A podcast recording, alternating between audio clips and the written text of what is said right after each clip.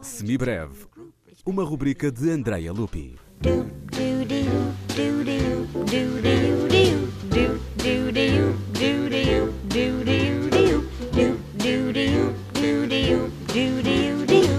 Podemos dizer que toda a música que Franz Schubert escreveu foram obras de juventude, pois morreu com apenas 31 anos. Em 1816, com apenas 19, havia já composto 145 canções e em setembro desse ano começou a sua Quinta Sinfonia.